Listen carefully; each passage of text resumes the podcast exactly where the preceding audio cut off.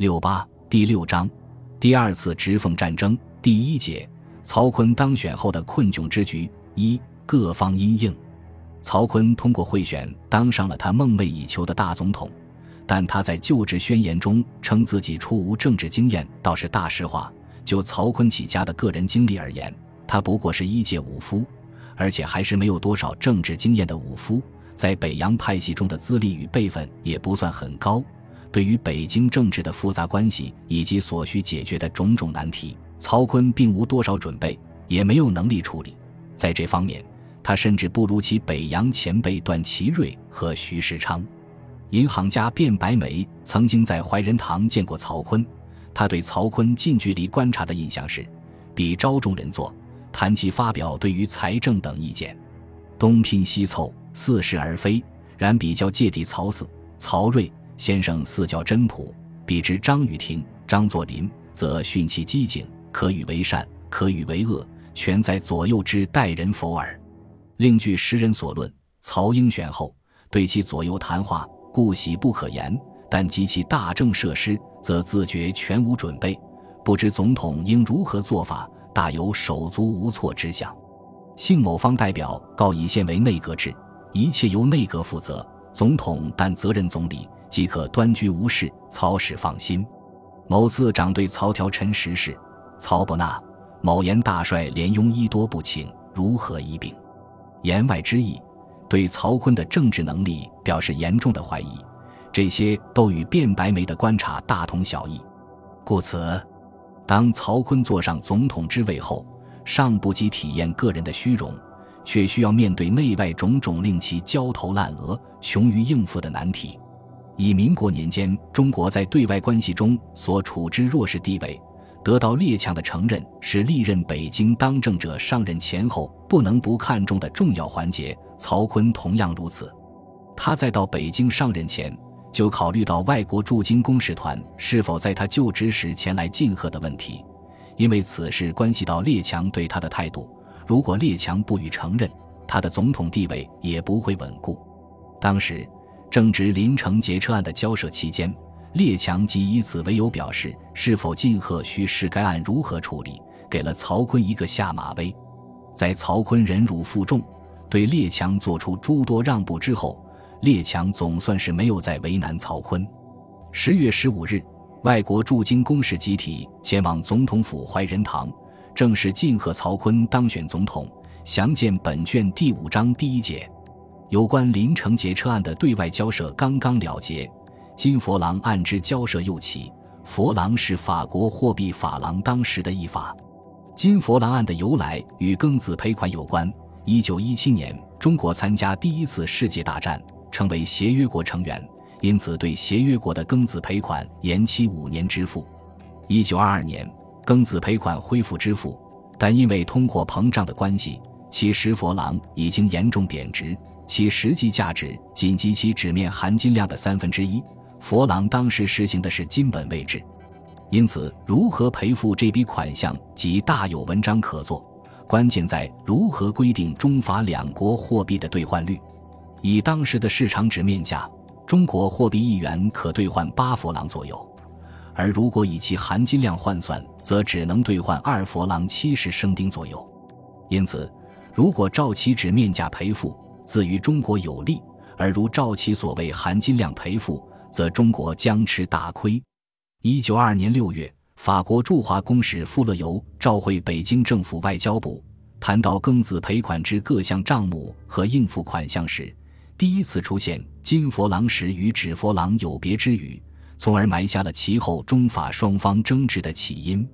七月九日，中法订立协定。法方允将其应得之庚子赔款未付部分退还中国，用于办理教育事业，清偿中国所欠中法实业银行股金及作为中法实业银行远东存户存款五厘金券基金。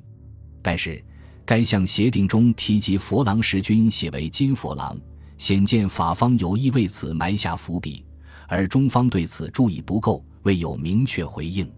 十二日。法国公使富勒尤向北京政府外交部递送照会，正式提出中国向法国交付的庚子赔款仍以金佛郎计算，并称这不过纯系履行辛丑条约而已。如照法方的提议，则中法协定中的各项数字均自庚款而来，自应以金佛郎计算。中方估计损失将高达六千五百万元，这不仅是将佛郎贬值的损失无理转嫁给中国，而且如果中国同意此案，则不仅所谓退款全程虚数，反要平白无故为此付出巨款，似此增加中国经济上巨额之负担，实可害义也。北京政府财政部经研究认为，法国的要求本著辛丑条约精神。肆意不能为为毫无理由，唯如果准予照办，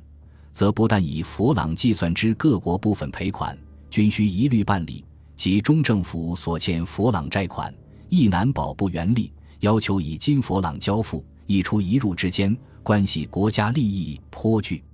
为此，财政部将皮球踢给了国务院，表示究竟如何核定办法之处，本部未敢善决。李和成后总理批示至尊。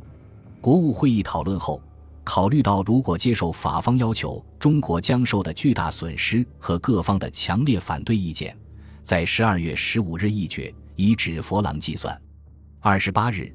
北京政府外交总长王正廷召回法国驻华公使，据理驳回法国方面关于金佛郎的各项要求。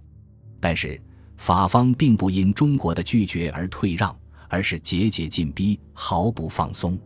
一九二三年二月，法方以其控制的东方汇理银行扣留严于和拒绝参加关税会议相威胁，现北京政府于十日午前答复法方提议。中方部分官员，尤其是与中法实业银行有密切利害关系的王克敏等人，主张接受法方要求，实则是以此谋中法实业银行早日复业。该行于一九二一年六月倒闭，图谋个人私利。在法方的压迫和内部妥协的态度之下，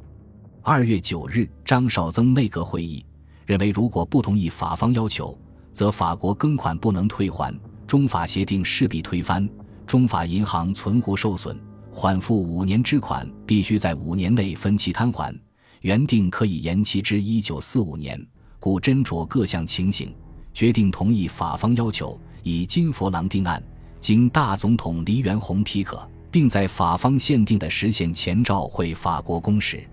消息传出，引起舆论大哗。在习建之爱国与卖国的舆论交战之外，金佛郎案也被直系金宝派用以为倒张阁的重磅炮弹。三月间，比利时等国议员法国前例，要求他们所得的庚子赔款该以金佛郎计算。中国如接受，损失更大，更凸显北京政府同意法国要求之轻率。在全国舆论的压力下，金佛郎案在国会搁浅，北京政府也不敢再轻易应承法方。中法间的金佛郎案又成悬案。一九二三年六月，黎元洪被逐；七月，曹锟任用王克敏为财政总长，希望通过王这样的财神爷筹措总统选举经费。王克敏随即鼓动曹锟承认金佛郎案，如此则中法失业银行立刻复业。他即可报销大选经费二百万元，加之东方汇理银行扣存三个月盈余约百余万元，可以放海，大选自不成问题。但在外界反对下，王克敏未能就职，金佛郎案仍然拖延不决。曹锟当选总统后，法国已承认金佛郎为退还庚款及参加关税会议的先决条件，继续对中国施加压力，并且联合英美日。意等国多次召回北京政府外交部，催促解决金佛郎案。十月三日，国会众议院以绝对多数通过决议，反对金佛郎案。十一月，财政总长张虎因对此案消极而被免职，王克敏接任财政总长。他因为在中法实业银行的投资而与法国有密切关系，一直主张接受法方的要求。据舆论揭露。他上任后与法国公使就此谈判，双方达成默契，由政府绕过国会，秘密接受法国要求。为此，法人所扣言语即陆续放海。其实，正值吴景莲与高林伟争夺阁魁，吴得知王克敏正与法方秘密交涉金佛郎案，并将接受法方的要求，立即以此为借口，在国会对高阁发起猛烈攻击，则其违约坏法，卖国营私。事情闹大后，全国舆论和反直派起，而则北京政府及曹锟卖国，迫使政府不敢再有动作。十二月二十八日，北京政府外交总长顾维钧向法、英、美、日等国公使递交照会，再次拒绝金佛郎案。一九二四年二月十一日，法、英、美。日诸国公使在向北京政府递交照会，施加压力，但慑于社会各界及舆论的强大反对声浪及压力，北京政府对金佛郎案始终未敢承认。直到曹锟因第二次直奉战争下台，段祺瑞出任临时执政，李思浩担任财政总长，在与法国谈判，法方仍以解决此案为落实华盛顿会议对华各项决议的先决条件。在法方的压力下，一九二五年四月，中法签订协定，规定法国退还庚款时以金佛郎折合为美元，再以美元折合中国货币计算，总数约为七千五百五十六万美元。中国实际上还是变相承认了法国早先提出的要求，以中国之财让法国之力，又一次说明了面对强势列强的中国外交之弱势和无奈。本集播放完毕，感谢您的收听，喜欢请订阅加关注，主页有更多精彩内容。